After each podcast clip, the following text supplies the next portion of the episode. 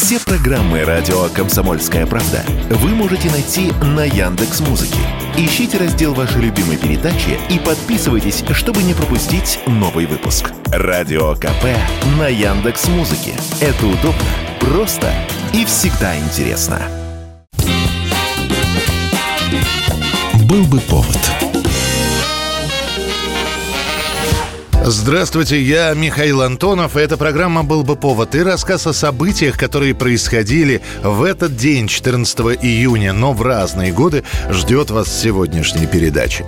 1921 год, 14 июня. Еще идет гражданская война, но в крупных городах, в Москве и в Петрограде, уже начинают думать и о культурном досуге для жителей. Свои двери распахивает Петроградская государственная филармония, которая располагается в бывшем дворце.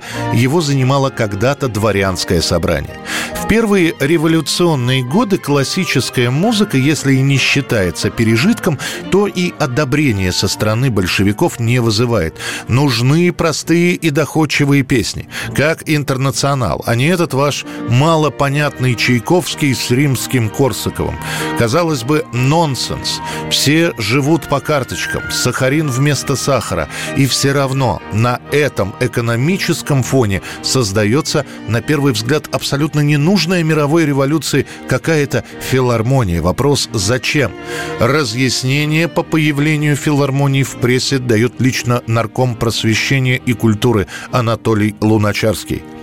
В числе прочего годного к употреблению наследия из царского двора нам достался и императорский придворный оркестр. Взяв власть, мы, коммунисты, представители трудового народа, и не подумали, как ожидали от нас вандалов разрушить или распустить оркестр. Мы предоставим народу на поучение и наслаждение этот музыкальный коллектив. Умеем мы учить, есть у нас голоса, есть у нас таланты. И все практически участники вот этих концертов сейчас занимают очень высокое и почетное место э, и в нашем отечественном вокальном искусстве, и вообще в вокальном искусстве мира. Первый концерт Петроградской государственной филармонии и, на удивление, переполненный зал. Да, в нем мало солдат и матросов. Послушать того же Чайковского приходят так называемые «бывшие». Чуть позже на концерты филармонии начинают приходить комсомольцы. Оказывается, классическая музыка не чужда пролетариату. К осени в филармонию начинают даже при подходе к ней спрашивать лишний билетик. С тех пор Петроградская, а ныне Ленинградская филармония наряду с Ленинградским балетом – эталон высокого искусства. 14 июня 1937 года советские газеты выходят с огромными заголовками «Враги народа понесли заслуженное наказание». И приговариваются к высшей мере наказания расстрелу с конфискацией имущества – и лишением присвоенных им воинских званий.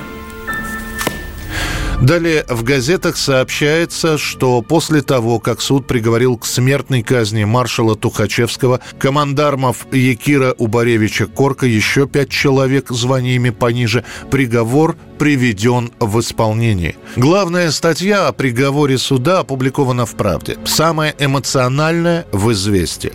Ее сначала написал, а после надиктовал по телефону бывший эмигрант и дворянин, а ныне красный граф Алексей Толстой. Одна из его фраз в статье станет после этого регулярно цитироваться. «Мне не нужно будет много слов, чтобы узнать врага.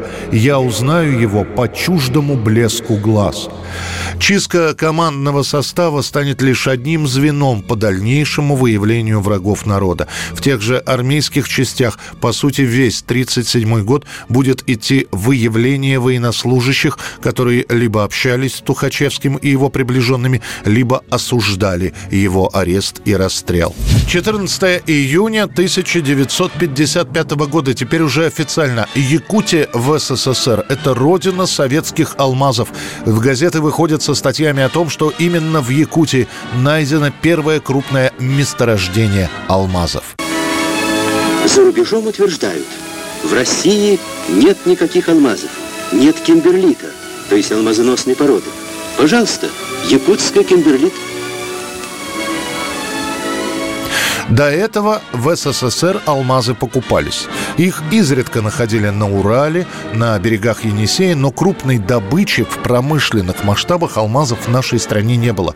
А вот спрос на них был и в царские времена, и в раннесоветские. И покупать их приходилось вроде бы как у классового врага, у той же Великобритании.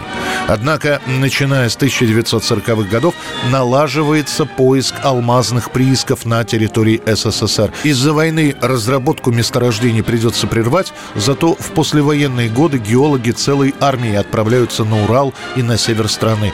И вот 21 августа 1954 года геолог Лариса Попугаева находит первую кимберлитовую трубку, которой она дает название «Зорница».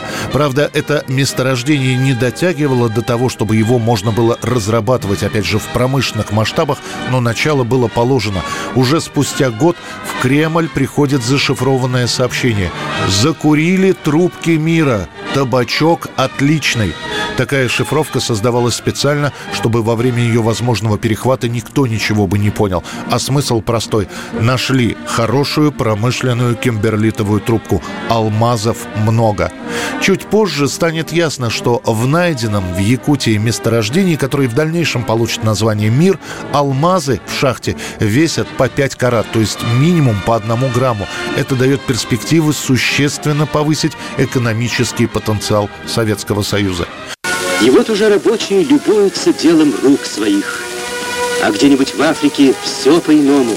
Колючая проволока, сторожевые псы и алмазы совсем не радуют тех, кто их добывает. Уже в 1955 году начинается промышленное освоение якутских алмазов. Вокруг рудника возникает город. Сама э, разработка называется «Мир». Город получает название «Мирный». В нем сейчас проживает 36 тысяч человек. Здесь были едва ли не самые тяжелые климатические условия в Советском Союзе, потому что добираться до алмазов приходилось с помощью динамита через слои вечной мерзлоты. Но уже в 60-м году году добыто 2 килограмма алмазов. Часть отправлена ювелирам, а 80% находят применение в промышленности. 1990 год, 14 июня. Некоторые газеты, которые все еще придерживаются правильной линии партии и правительства, выходят с заголовком, который явно осуждает произошедшее. «Мели Емеля. Твоя неделя». Это реакция на появление закона о печати и других средствах массовой информации. Этот закон отменяет любую цензуру в Советском Союзе. Исчезает надзорный орган, который существовал в стране 70 с лишним лет. И многие после принятия этого закона начинают задаваться вопросом, а как же дальше будет существовать культура в целом, музыка, литература, кинематограф без цензоров? Что сейчас пользуется наибольшим спросом? То, что раньше нельзя было не то что купить, а и просто увидеть. Так, на глазах изумленной публики, среди которой многим не стукнуло и 14, расцветают буйным цветом в переходах и на станциях метро неведомые нам доселе отрасли изобразительного искусства и фотографий. Одно дело воплощать в действие призыв Горбачева трехлетней давности о том, что средства массовой информации должны поддерживать гласность в стране и информировать наш народ. Но она должна это делать ответственно. А теперь, собственно, ответственность как таковая пропадает. После публикации закона общая растерянность. Особенно в рядах тех, кто и был цензурой. Огромное количество комиссий, советов и так далее оказываются на грани расформирования. От них-то и звучит после этого «жить без цензуры нельзя». Все выйдет из-под контроля. У меня друг есть, бывший танкист, он теперь бульдозерами командует. Я ему позвоню, и здесь через 10 минут ничего не останется. Не, это круто, не. Устарели, друг мой. Да? Другие, почувствовав глоток свободы, начинают печатать и продавать. Благо идет кооперативное движение. Все, что душе угодно. И если кинематограф без цензуры как будет существовать, пока еще непонятно, то вот пресса веселится вовсю. Только в первые месяцы после этого закона заявки на регистрацию как СМИ подают несколько сотен изданий различного формата, различных форм. В подземных московских переходах теперь можно увидеть кучу продавцов, которые продают чуть ли не рукописные листовки от черносотенцы в Кремле до еврейская родословная Ельцина и Горбачева от сотворения мира до наших дней. Это была программа «Был бы повод» и рассказ о событиях, которые происходили в этот день, 14 июня, но в разные годы. Очередной выпуск завтра. В студии был Михаил Антонов. До встречи. «Был бы повод»